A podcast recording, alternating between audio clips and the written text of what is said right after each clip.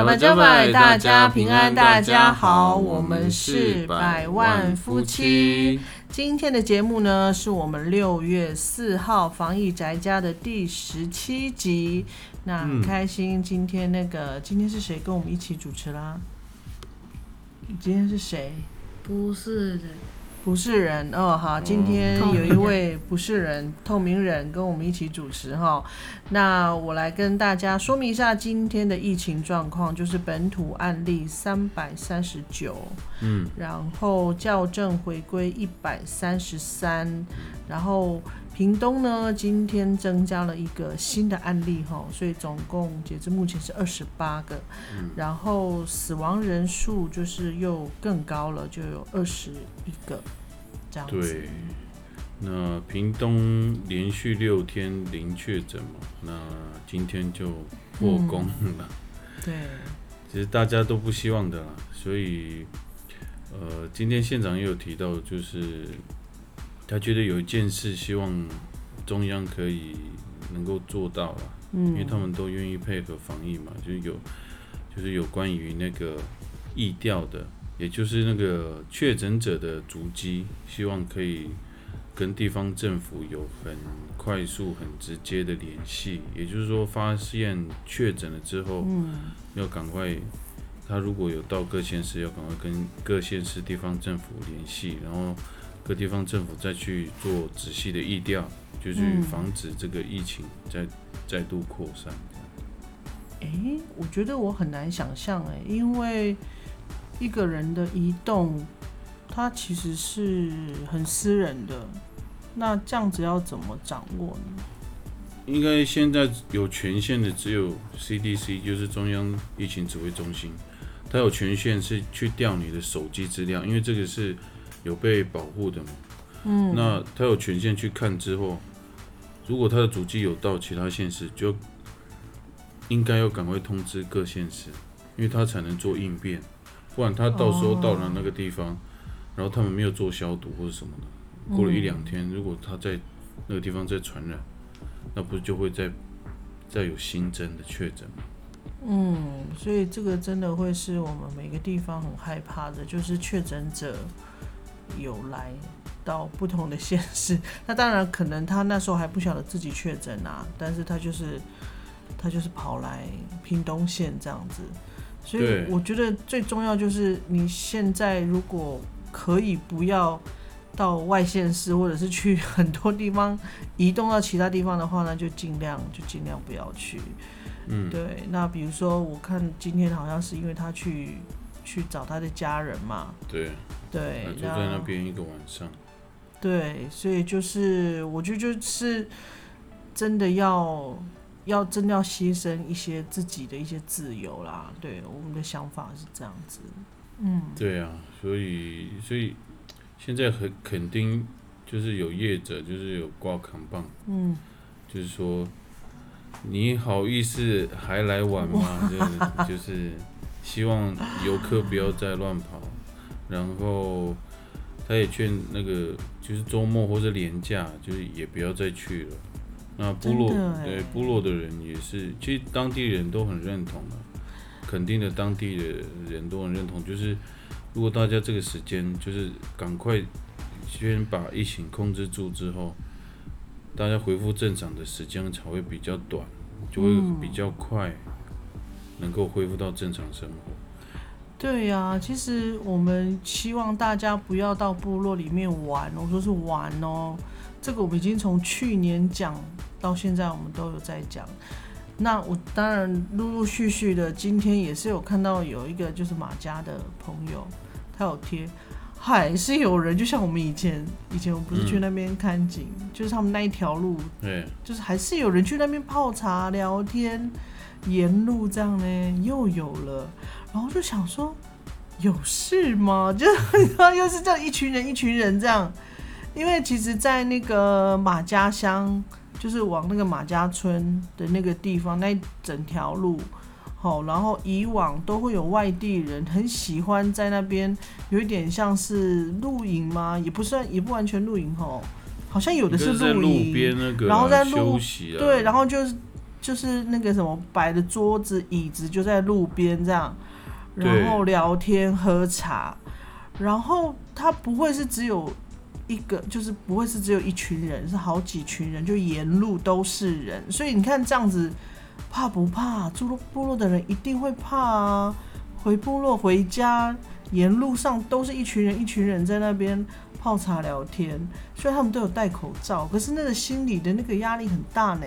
然后后来那位族人他有拍照，嗯，他就拍照，对啊，他就想说这些人哦，而且他们还有报警，他们其实有报警，嗯，然后他们离开又换地方，你需要你知道，就是就就讲不听哎。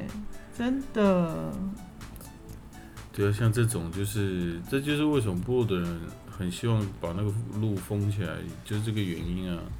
对，来到山上的人就认为说，我们在户外啊，我们符合规定啊。可是就已经讲好几遍了，政府也在讲，不要群聚。虽然说你符合规定，就是十人以下，但是你只要人聚在一起，就会增加风险了。我觉得重点就是先不要出去玩，你懂吗？就是不要出去玩。你现在出去玩，你贪这次这次出去玩干嘛？如果你真的染疫，你真的生病了，那你以后都不能玩了，不是吗？对啊，对啊，我就是所以我觉得真的就是太自私了啦。而且你你说你在那边聊天喝茶，你的口罩不就会拿下来吗？所以你泡茶是泡来看的吗？对呀。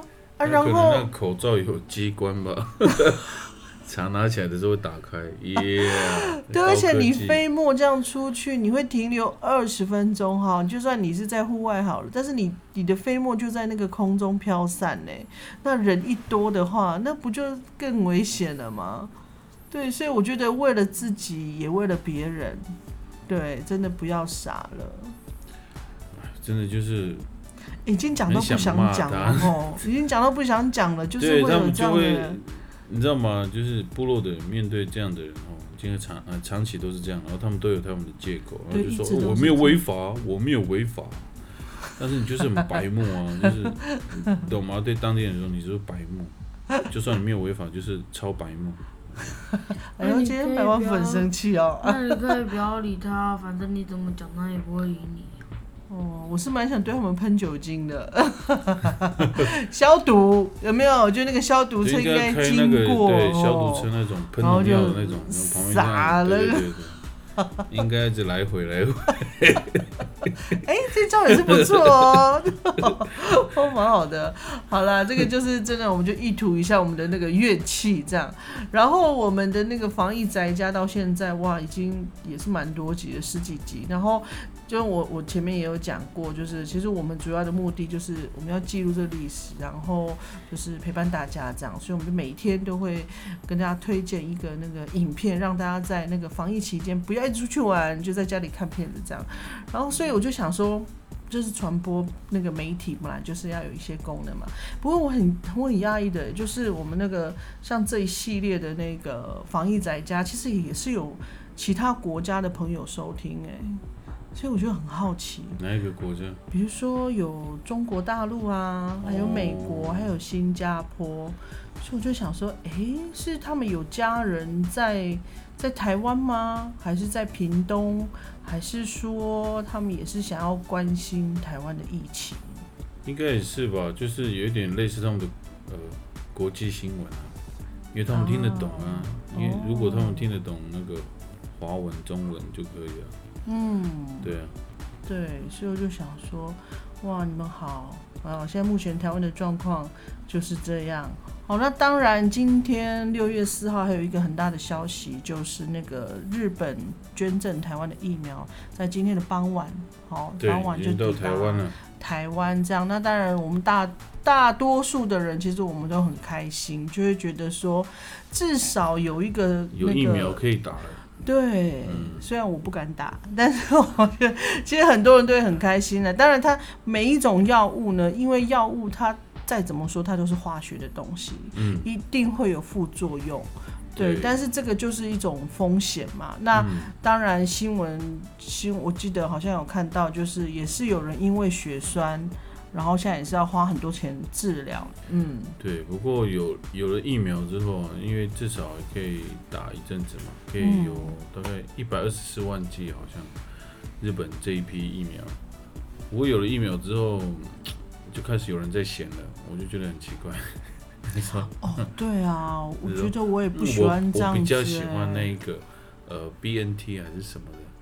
我就觉得，嗯，对我心想说，如果你不喜欢，那你就不要打。其实就很简单，就是有些人需要啊，有些人不需要。你不需要就不需要，就是，对我觉得就是大部分的人其实都会很开心啦，大部分都觉得感受到日本的那种友谊，对他们的友好，其实大家大部分都很高很高兴。可是就是会有一些。我们所谓的一些，不管是名嘴呀，或者是有一些有政党背景的人，哦，那或者是有一些什么有他自己立场的人，这个时候就会跳出来扯后腿，真的就是扯后腿，我会觉得很不舒服。就是，对呀，我也一样啊，我也不敢打，可是我觉得不代表不代表别人不需要啊，就是会有人说啊，那么少。也也是有人，也是有人，然后那么少，然后甚至还有人说，哎，这个是日本日本不要的，他们也不想要。嗯，我想说，哦，够了。我突然想到一句话，嗯，爸爸之前跟我说，阿公对爸爸说，有就很好了啦。哦，对啊，就是我们的想法，我们的想法是是这样啊，就是我们就像我刚刚一直讲的嘛，我也。我们不需要，因为我不敢嘛。但是也不代表说别人不需要啊。所以就是，既然是别人的好意，那你你在这个时候去丢这种话，我就觉得是很很没有必要啦。我不晓得就是为什么会有这样的差别，就是没有疫苗的时候，我要疫苗疫苗，然后疫苗不管怎么样就是要疫苗，就是 就是说我那个日本不要的，或是说我比较喜欢哪一个，我觉得哪一个比较好。我不晓得呢，因为这现在是非常时期嘛。那如果你要自我保护，因为像我们的第一线人员呢，他们可能也也会有一些心理的犹豫，但是他们现在就是在第一线，他们就是直接打了。他他们是要做基本的保护，其实每个人也是一样了，不管怎么样，他都有保护，当然也有它的副作用。对，那。如果你还没有打，现在你除了说要去预约以外，你可以赶快去保疫苗险。嗯，对，那个我之前问那个来一下公所乡长说，他们那个第一线都有那个什么疫苗险，还有防疫险都有了。所以如果你们担心，你就去保，那应该就会理赔。如果出生发现什么事，就不会说要自己买单或者什么的。就至少一个保障嘛，你就是一个有一个双重保障。你除了打疫苗，你还有可能副作用引起什么，然后还有疫苗险可以协助你处理这样。嗯，对，没错，就是自己的选择哈，因为什么样怎么样对你来讲是比较有保障的，比较自己安心的，我觉得就是按照那样的方式，这都是个人的自由。然后我也想要分享这个，我今天看到一个，呃，我不知道你们看过一个节目，就是公视的那，我在市场待了一天，你看过这节目吗？我知道这节目，但是我没有看。哦，就是那个里面的一个主持人呢，他是李明聪教授，哦，他是李明聪老师，他是我记得他是那个台北艺术大学的那个老师，然后他我我今天开始在 follow 他，然后我有看到他有直播，他在直播当中很有趣哦，他就在他的他应该是他的家里面，然后他就是因为他过去他都有采访很多在市场里面的人或者在卖菜的人。然后，因为这个时候，其实对这些在市场工作的人，还有卖菜的人，其实他们的工作一定会有受到影响，所以他就趁这个时候呢，就是打电话跟他们聊聊天，然后问候他们最近好不好。哎，我还蛮喜欢这个部分呢，就是他有访问了几个人，有一个他就是他好像菜车，他是在在那个你你知道菜车。可能很多人不知道，我们知道什么是菜车，对，就是像有一些比较偏远的地方，不不一定是原住民地方，可能比较偏远的地方或是部落呢，就是因为那边买菜不方便，所以都会有一种叫做菜车的，就是他们车上就会载很多的菜呀、什么鱼啊、肉啊、水果这样，然后就开车到统一布丁，对，就到很多的不同的村庄去去卖菜这样子，然后就是打电话，第一个他打电话给那个一个卖菜就是菜车的那个老板。然后呢，就问他说：“哎，有没有影响啊什么的？”他是说：“嗯，他是说，哦，当然会有影响啊。不过我觉得很感动的一点就是，他说也是因为疫情，所以让他有很更多的。虽然他是做一休一，可是。”可是他有更多的时间跟他的孩子相处，他才知道说，哦，原来我孩子现在在学习这个，哦，原来我孩子的学习状况是怎么样，他也跟他的孩子的感情也有比较好，所以我看了会觉得，哇，真的是，就是有失有得啦。然后没有，对，所以我我觉得这个除了这个让人很感动，然后再来一个，他也有访问另外一个，他就说，虽然会有影响，就是说。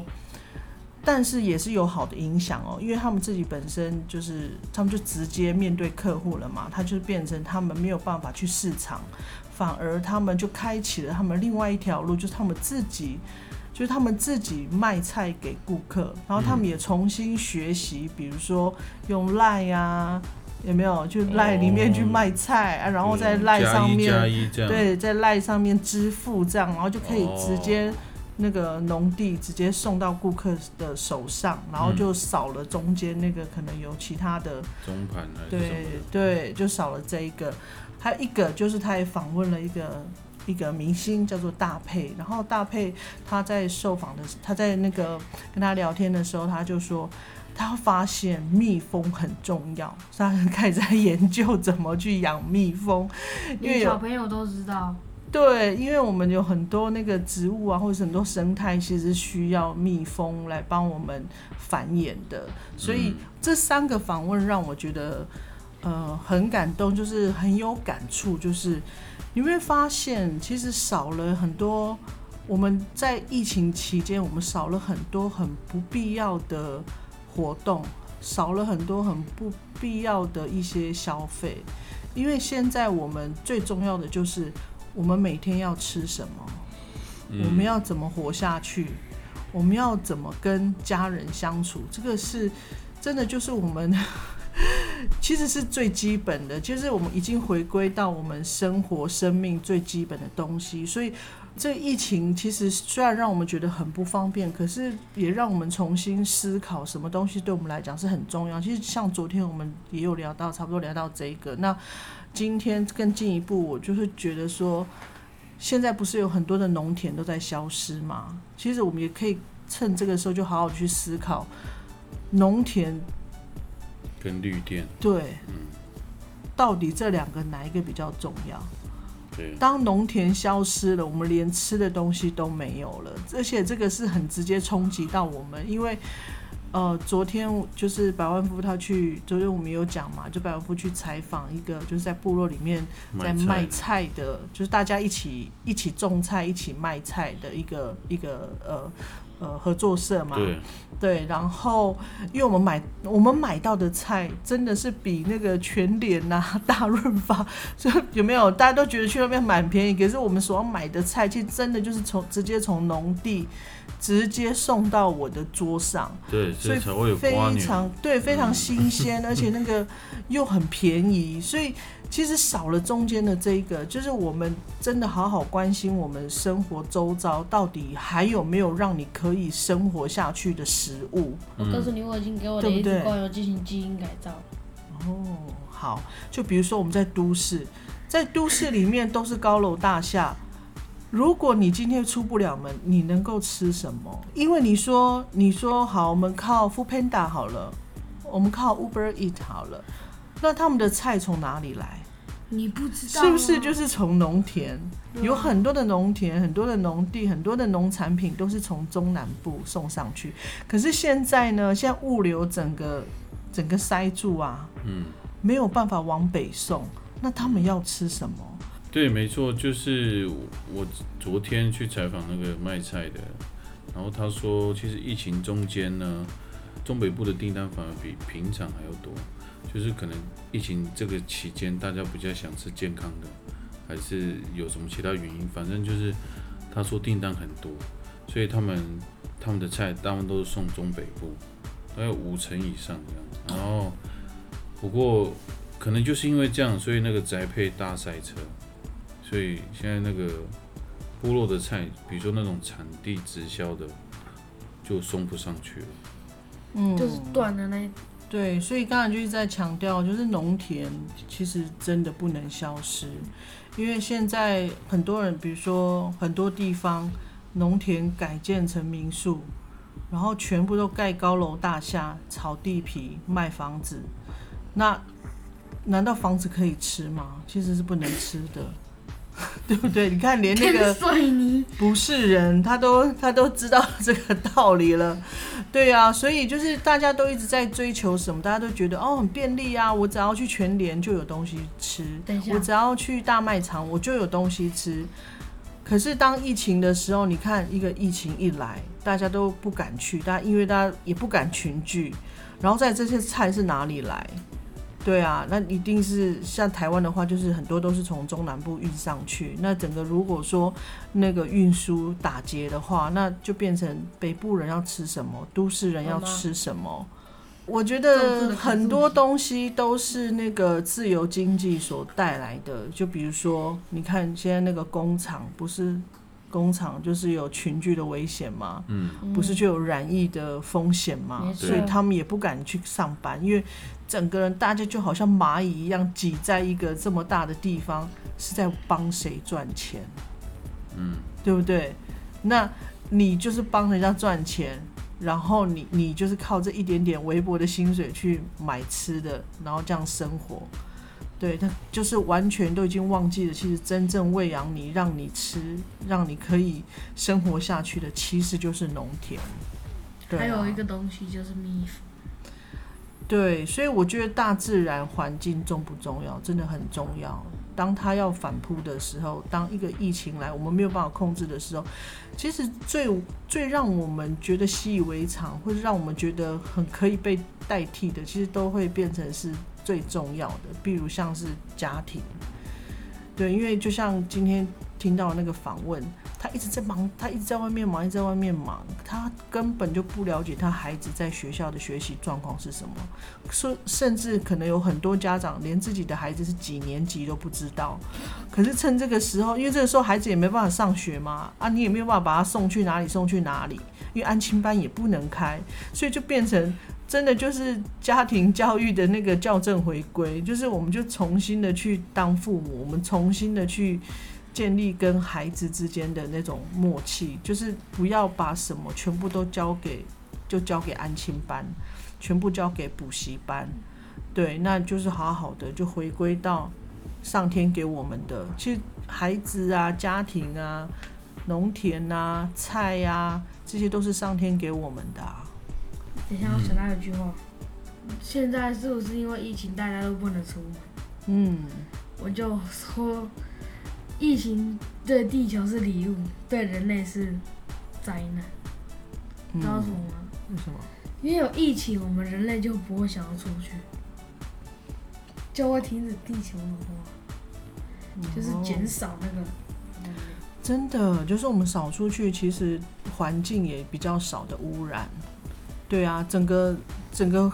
环境真的真的，你不觉得就是一个大自然的，所以他们互相合作的一种反扑。对，甚至还有那个我我刚刚讲的那个李明聪老师，他竟然他也在台北有看到有那个三枪出没，所以就是人，就当你人都是没有办法出去的时候，其实这些大自然这些很重要的东西，它全部都会回来提醒你，那个才是我们需要去重视的环境啊，环境资源啊。亲情啊，对不对？还有，对啊，我觉得这些都是都是人很基本的东西。突然觉得住乡下真的很幸福哎！你看我们，我们其实要跟部落有，对，你不觉得这个时候其实住在部落的族人是很幸福的？因为周边有很多的的田地，嗯，对，然后大家也会互相分享。对啊，比如说我家有种什么，就像我们最近又收到了很多的芒果，这就是我们那边在种芒果的果农送给我们的。然后啊，这个亲戚家里有种什么，其实大家就是互相分享，因为在台湾族传统的社会里面就是分享嘛，我种什么你种什么，他种什么，大家就互相分享，而且那种共享的。那种共享的精神一直到现在都还在延续，就连比如说部落里面不是都会很多人做一些小生意嘛？嗯，比如说这个人在做一个小生意啊，那个人做一个小生意，其实大家那个货币就在里面都在互相流通、互相帮忙这样子，其实就是那种互相照顾，那个才会让以物易物。就是人跟人之间的那种情感很紧密，在这时候其实就是发挥很大的效用。所以像在部落里面，如果说大家需要大家一起合作，要来守护部落的时候，其实大家也不会吝啬。对啊，所以我们这次回去不是也看到，一直到现在，我们 我们村庄的还是有那个防疫站，还是有人一直持续的在在保护我们的部落。啊，部落如果很脏乱或怎么样，其实也是有很多人会义务的出来扫地，然后整理环境这样。所以这真真的就是一个小社区里面的那种情感，这个是我们过去以往我们在。都市，我们在都会区，我们没有办法感受到，因为在部落里面，在乡下里面，你每天的生活，你就是跟大家接触的，对啊，不像 不像都市里面，你可以去买你很个人的东西，你自己在家里吃，可是，在部落里面，你种了你种的东西一定会很多，你吃不完的也会坏掉，那就是跟大家分享这样子。其实我也比较喜欢住部落，在部落比较自由，比较。因为就是大家都认识，然后孩子都有人照顾，然后你需要帮忙的时候，其实大家都很愿意彼此帮忙这样。好，那我们今天就分享很多那个有关环境啊，有关于亲情啊，还有部落的美好。那我们今天就换我来分享那个电影。那我今今天。要分享的是那个，当我们混在一起。哦，那个，嗯，这不是很久很久以前的片子了吗？对，可是这是我最近才看的。哦。因为我觉得，为什么要分享？第一，因为我比较希望在这个时间跟大家分享喜剧。对，可以放喜剧啊，让大家可以笑，然后放松的影片这样。嗯。那这个故事的。大概背景，我先介绍，就是背景跟那个整个架构稍微跟大家介绍一下，就是这剧里面呢，就是有两个家庭，然后当他们都是单亲，然后亚当·桑德勒呢，他有三个女儿，然后另外一个叫朱尔巴蒂摩，三个男，然后他有两个儿子，那其实呢，因为他们是单亲，然后爸爸要照顾女儿呢，他又不太清楚要怎么去引导，比如说女孩子在成长的过程要怎么教导她，或是怎么去引导她，或是应该说怎么去跟她沟通。其实男生是会有困难的，尤其是在女生成长的这个阶段，因为她会经过青春期，然后她会对自己的外貌会有一些在意了，啊。那男生那边呢，就是男生就会开始发育嘛，然后对你女生有兴趣，然后就会有一些，就男生在青春期会发生的事嘛。那这个单亲妈妈呢，就做巴蒂摩，她也不知道怎么处理。这个两个单亲的父母亲呢，他们有一次就是相亲，就是相亲的约会，结果第一次约会他们其实。不太中意对方，然后就是很快就结束了。那因为他们要怎么说，就是他们都是结过婚的嘛，然后有很多孩子的，所以他在那部电影里面，他们就是很直接的表达他们的当下的想法，就是也就是说，他们不想太做作，就是不想要太好像要迎合对方这样。所以他们那第一次第一次的相亲就破局了，然后结果呢，后来就是因为亚当桑德勒的老板喜欢做巴蒂摩的朋友，然后他们那个亚当桑德勒的老板呢，已经计划要去非洲有一个呃家庭的旅游，因为那个他的老板也是单亲，然后所以他希望带着这个做巴蒂摩的朋友，女性朋友，就带他一起去非洲这样，然后去去玩去旅游，然后去认识这个老板的孩子们这样。嗯，然后结果那个一群黑人唱歌突然出现。对对是，结果这个做巴蒂摩的朋友，其实他他是很抗拒有孩子的，就他不希望有太多孩子，所以。第一时间，那个亚当·桑德勒的老板跟他讲说，要去旅游的时候，然后他又说他有六个孩子，他就马上就回绝了，他就说我不要去。然后呢，因为他们已经订票了嘛，所以他们就觉得亚当·桑德勒跟这个做做巴蒂姆都知道有这件事，所以他们觉得很可惜，那就跟他们这。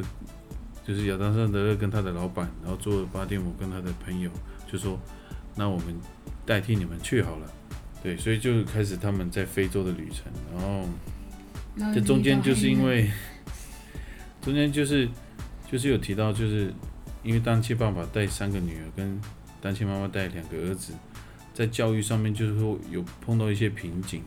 那因为他们一起去旅行嘛，因为他们是。代替他的老板，所以他们就住同一间，所以就把他们都住在同一个套房里面。那个是一个很大的一个套房，有点像总统套房这样。然后他们住在同一间里面，他他们还是会有很多的，应该说，因为相处的时间很长了，就会呃让彼此看见不同的自己。嗯，对，然后然后也。他们也发现说，其实如果有一个妈妈，就是一个女性带着她的孩子，然后或者说有一个男性带着那个儿子，就是在他们成长青春期的时候，可以引导他们的话，其实会比较好。他们都彼此感觉这样的方式会比较好。嗯，对。然后这部电影就是我刚刚提到，就是这个很。亚当·桑德勒，所以他们讲话就是常常会跳出很多限制级的对话。嗯，所以小朋友不能看。对，小朋友不能看。可是它上面是标十三岁以上啊。哦。那十三岁以上应该是要家长陪同会比较适合。对你不能看。对啊，你不能看。我在看后面。所以，然后一开始他们就是从彼此，就是感觉说。我们就迁就嘛，去旅游迁就，然后后来越越认识彼此之后，就是开始打开自己的心啊，就是接受对方的优点、缺点，因为你先知道他的缺点了嘛，那但是后来又看到他的优优点，所以因为这个关系，让彼此的感情啊，或是让这个整个孩子在相处上，或是在生活上。好像就过得比较开心啊，比过去开心。嗯，我觉得那个，我觉得那过程很重要了。虽然有点怎么讲，就是电影有点拔辣，就是最后好像是一个很美好的结局。但是我觉得那个过程很精彩，很好玩。然后其实他又安排了很多很特别的人物在里面，然后 可以讲。然后大家去看，我觉得那个真是。呃，就是让大家可以呃好好的放声大笑，就是也可以很放松了。看这看这种电影，就是不需要太花太多脑筋，也不需要呃很太投入，反正就是用很放松的心情看完这部。不能用一般人的思考去看那部电影，你要用那种笨蛋的思考去看那部电影，真的会觉得很好笑。对，其实这就是一个很蛮拔辣的骗子，就是你不用思考，就大概知道他他会演什么，反正最后他们就是会和好，最后一定会在一起还是什么的。但是就是比较有趣的是，中间会有一些一些笑料，就是搞笑的的那种片段就是觉得还还蛮有趣的就是大家可以看一看讲如果是不知道看什么片就是放着你一边做事情然后偶尔看一下也可以。好的那我们今天的节目就到这边那我们今天也分享了蛮多哈那我们就期待明天再见拜拜。按赞加分享啊。五个 g ok